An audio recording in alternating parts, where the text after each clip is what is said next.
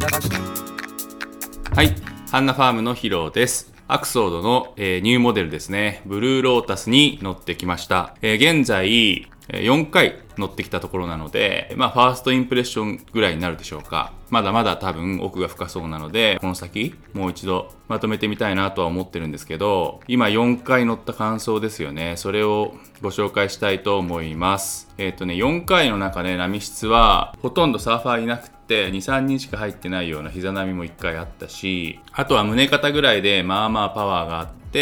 まあ、ちょっとだけ台風のうねりが入ってきたみたいな感じの時も1回1ラウンドあったので、波質はいろいろ乗れたかな、4ラウンドでもいろいろ乗れたかなと思ってます。また、2ラウンドはトライフィンで、2ラウンドはクワッドで乗っています。という感じでございます。まず一番最初に僕がブルーロータスで気になっていたオーバーウェイトな方に向けているっていう単語。サーフボードに表すとどのような形になってそしてどういう乗り心地がするんだろうっていうのがすごく気になっていたのでそれが楽しみで楽しみでしょうがなかった。で見ると、えー、なんとなくねその意図は分かりました。それはまず一つは一番の大きな利点で、このボードの一番調子いいところはね、やっぱり大きくても大きくないっていうところかな。分厚いのに分厚くないっていうところだと思う。それはフィーリングとしてね。大きいっていうのは私が普段30.6リットルのゴーストがちょうど良かった。31リットルぐらいのボードも調子いいんだけど、32.5リットルのブルーロータス、これはちょっと大きめに作ってもいいんじゃないってアレックスに言われて、そのまま提案通りのものを使った。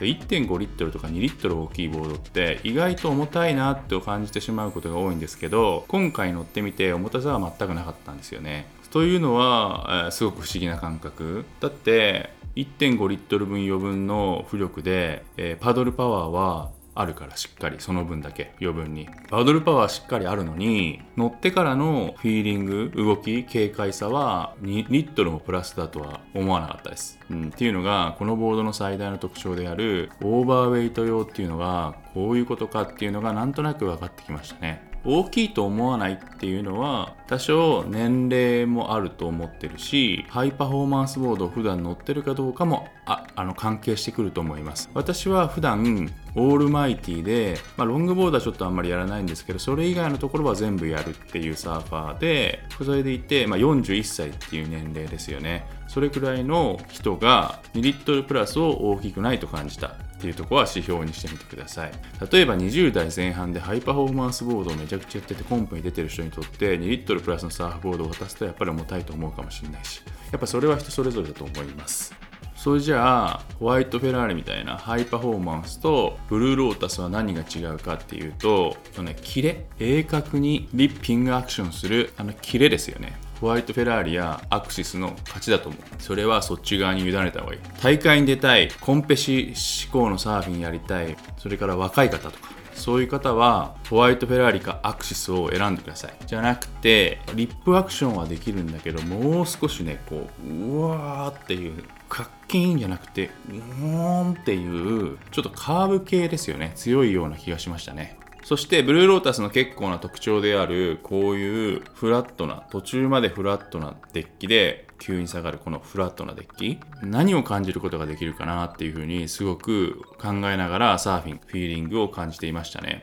それで、伸び。僕が一番感じたのはね、伸びっていうかね、前に押し出してくれる力。こう走り出した時に、波に押されて、ポーンって前に出る力。元々のオリジナルのロータスみたいに、ぐんってこう走っていくのはすごく感じましたね。やはりね、その辺もレイジーに波乗りしたい人、パワー出したい人とかね、ぴょんぴょんぴょんちょんちょんって乗るんじゃなくて、ウォンドライブかけてストーンって走っていくようなサーフィンしたい人とかね、ホワイトフェラーリだったらバッチーンだけど、うーんってこうサーフィンしたい人とかね、ブルーロータスはすごく向くような気がしました。そしてあとフィンの違いですが、トライフィンで2ラウンド、クワッドで2ラウンド乗ったんですけど、これはしっかりと差はありました。そして、5フィンでオーダーすることをお勧めいたします。これはね、すごく楽しいです。この2つを楽しめるのは、このモデルのすごく良い特徴かなというふうには思いました。まずね、トライフィンはアップスでこうスピードをつけるときに踏み込んだときにしっかりねあの反発してくれて加速はめちゃくちゃしやすい。横にすごい速いです。めちゃくちゃ速かったトライフィンは。それが多分利点だと思います。でクワッドの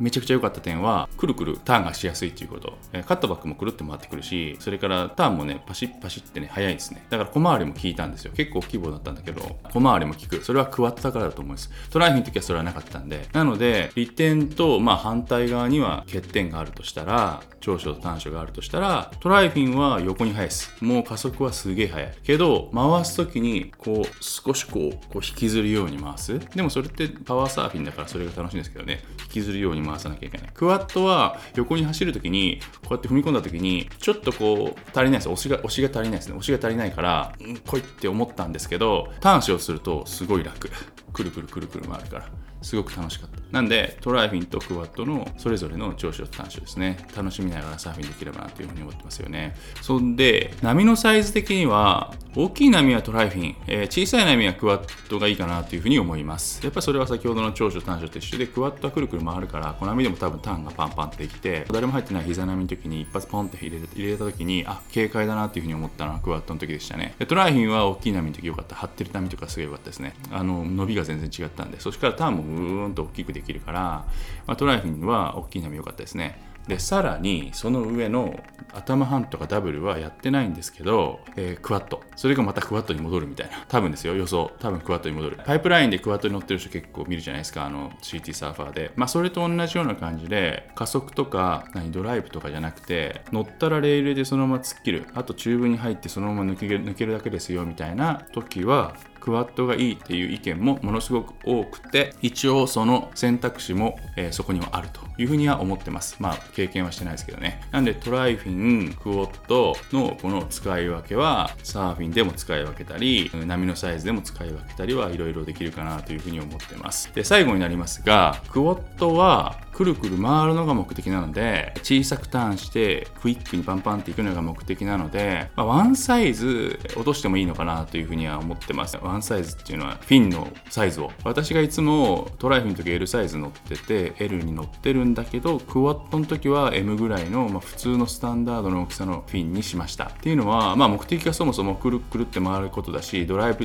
ボーンって前に出るサーフィンじゃないとしてるからクワットは1個下げてくるくるを楽しめるように、まあ、M サイズにしたっていう意図がありますが多分試してもらうと分かるんですけど例えば L サイズのトライフィンつけてる人がいて L サイズのクォットつけたらそのクォットはドライブの方に近づけちゃったらトライフィンやればいいじゃんってなっちゃうじゃん。ね。そうするとせっかくのクォットの長所のくるくるが若干弱まるかもしれないからでクォットしか選択肢がなくてドライブ楽しみたいんだったら L 僕つけるかもしれないけどトライとクォットを両方楽しみたい上でのクワットなんで M サイズをこっちはしてこっちはもうドライブ重視の L サイズを使うみたいな感じのイメージですね。なのでトライフィンとクワットフィンの使い分けも、まあ、ものすごく楽しめるモデルになると思います。今たった4ラウンドですけどこれからたくさんサーフィンしてブルーロータスの良さを引き出してみたいというふうに思っております。でもう少し後にはライディング風景撮れればですね一番ベストですね。僕ちょっと一人でやってるのでなかなか自分の映像を撮ってくれる人っていうのはなかなかいなくて、まあ、今度ちょっと人にお願いしてやってみたいなというふうには思ってます。以上本日は、えー、アクソードからニューモデル出ましたブルーロータスのインプレッションですね。4回乗った感想をお伝えしました。本日もありがとうございました。また次回よろしくお願いします。